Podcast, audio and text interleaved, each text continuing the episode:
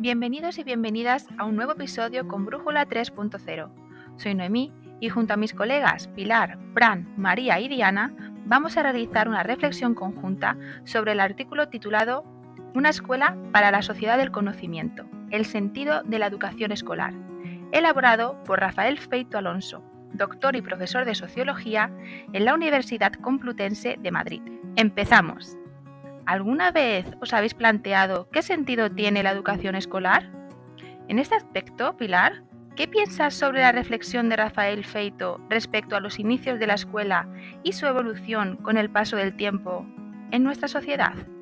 Buenas tardes a todas y a todos y muchas gracias por darme la oportunidad de estar hoy aquí en Brújula 3.0 y en tan buena compañía. En cuanto a la cuestión que me planteas, Noemí, decir que gracias a la revolución industrial tenemos la escuela que hoy en día conocemos. Coincido con Feito en que surge como una nueva necesidad que asume la doble función de formar trabajadores y moralizarlos.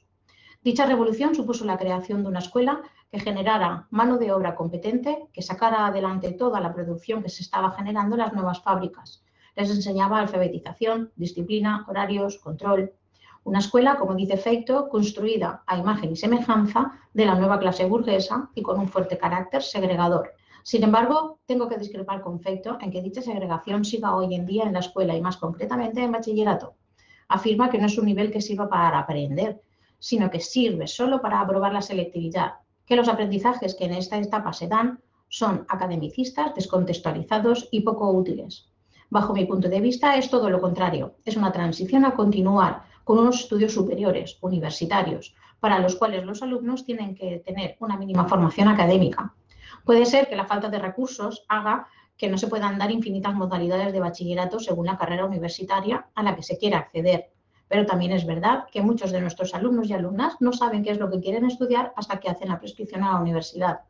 De ahí la necesidad de proporcionarles un amplio abanico de conocimiento académicos, sí, pero que les ayudarán a formarse y a tener una buena base en su futuro universitario. Actualmente se brinda a nuestro alumnado una amplia gama de formación postobligatoria de calidad y gratuita que no ofrecen otros países.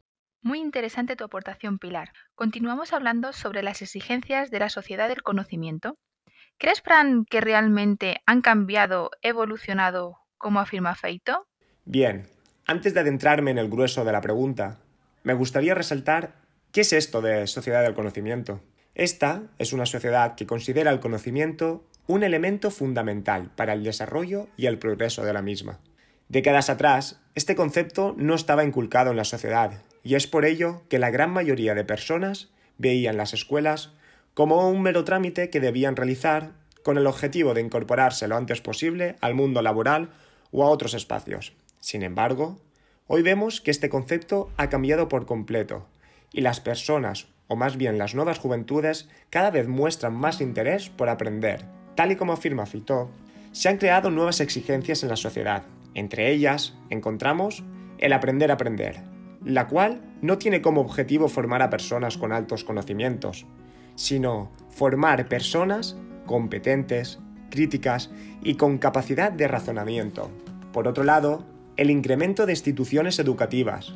Es lógico pensar que a un mayor número de interesados en aprender haya un mayor número de instituciones, las cuales proporcionan todo tipo de aprendizaje. Y por último, la aparición de las nuevas tecnologías.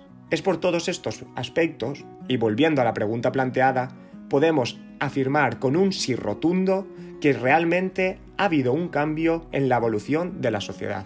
Exacto, Fran, muy acertada tu respuesta.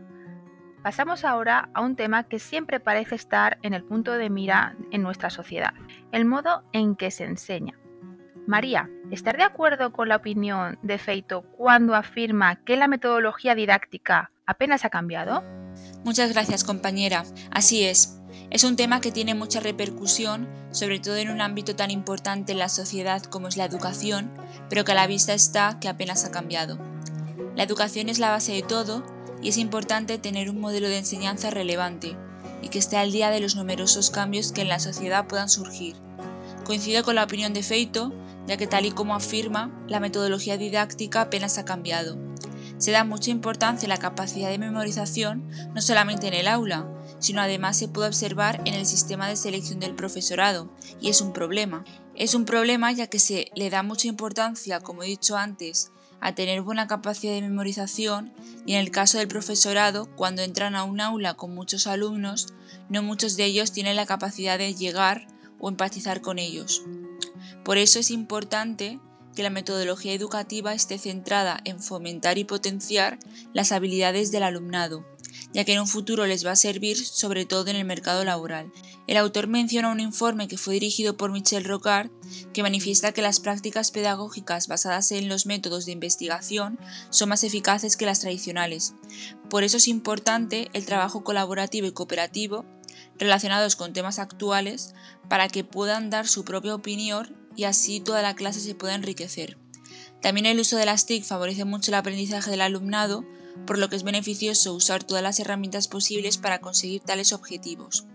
Respecto al modelo docente, coincido con Feito en que el docente debe tener un compromiso con el aprendizaje, teniendo en cuenta factores tanto personales, emocionales, familiares como sociales, además de interesarse en si el alumnado ha entendido el tema en cuestión. Además, el profesorado tiene que ser creativo, capaz de asumir retos y de adaptarse a los cambios rápidamente. Por todo ello, es necesario revisar y cambiar el modelo de enseñanza a mejor que hará que cambie la visión de la sociedad y del mundo. Como Feito y María afirman claramente, los estilos docentes más habituales dejan mucho que desear, pero Feito no coloca en mejor lugar a los contenidos curriculares. Diana, bajo tu punto de vista, ¿Crees que el currículo escolar es adecuado a nuestra sociedad actual? Gracias, Noemí. En realidad, si bien el término currículo existe como tal desde el siglo XVI, su concepción ha estado ligada a la elaboración de un plan de estudios o proyecto educativo que las autoridades de un país elaboran, contemplado como una propuesta que en términos educativos incluye cuestiones políticas, socioculturales y científicas del medio en el que se desarrolla y se desagrega según los niveles de enseñanza, edades de los educandos, contexto, etc., con la finalidad de promover el desarrollo de las nuevas generaciones. Sin embargo, ya no basta con plasmar en dicho documento estas intenciones educativas o de señalar pautas de acción sobre qué y cómo el docente debe impartir sus clases donde la creatividad ha quedado relegada casi por completo, ya que como indica Feito, los currículums siguen enfocados solo en los contenidos, mas no en el aprendizaje de destrezas relacionadas con la propia competencia. Es necesario que se aseguren las condiciones necesarias que garantizan un adecuado proceso de enseñanza-aprendizaje, tanto del educador como del alumno, para esto se puede construir un currículo flexible que considere los avances científicos y tecnológicos de la época con un enfoque sociocultural formativo que comprometa al sistema educativo a comunicar a los estudiantes los contenidos básicos, permitiendo que el docente sea el mediador que los guíe a encontrar aquellos conocimientos que necesitarán a futuro creando la posibilidad de que los niños y jóvenes aprendan a aprender. ¿Y tú, Noemí, qué conclusión sacas a toda esta reflexión sobre la escuela para la sociedad del conocimiento? Muchísimas gracias Pilar, Fran, María y Diana. Sin duda, tras escuchar vuestras reflexiones, a modo de conclusión me gustaría resaltar la gran responsabilidad que como docentes tenemos con la escuela y la sociedad del conocimiento partiendo así del hecho de transmitir nuestro legado a nuestro alumnado. Y qué mejor manera que, como Feito comenta, planteando retos, retos a nuestro alumnado, para obtener las capacidades y habilidades necesarias para conseguir tener un futuro exitoso.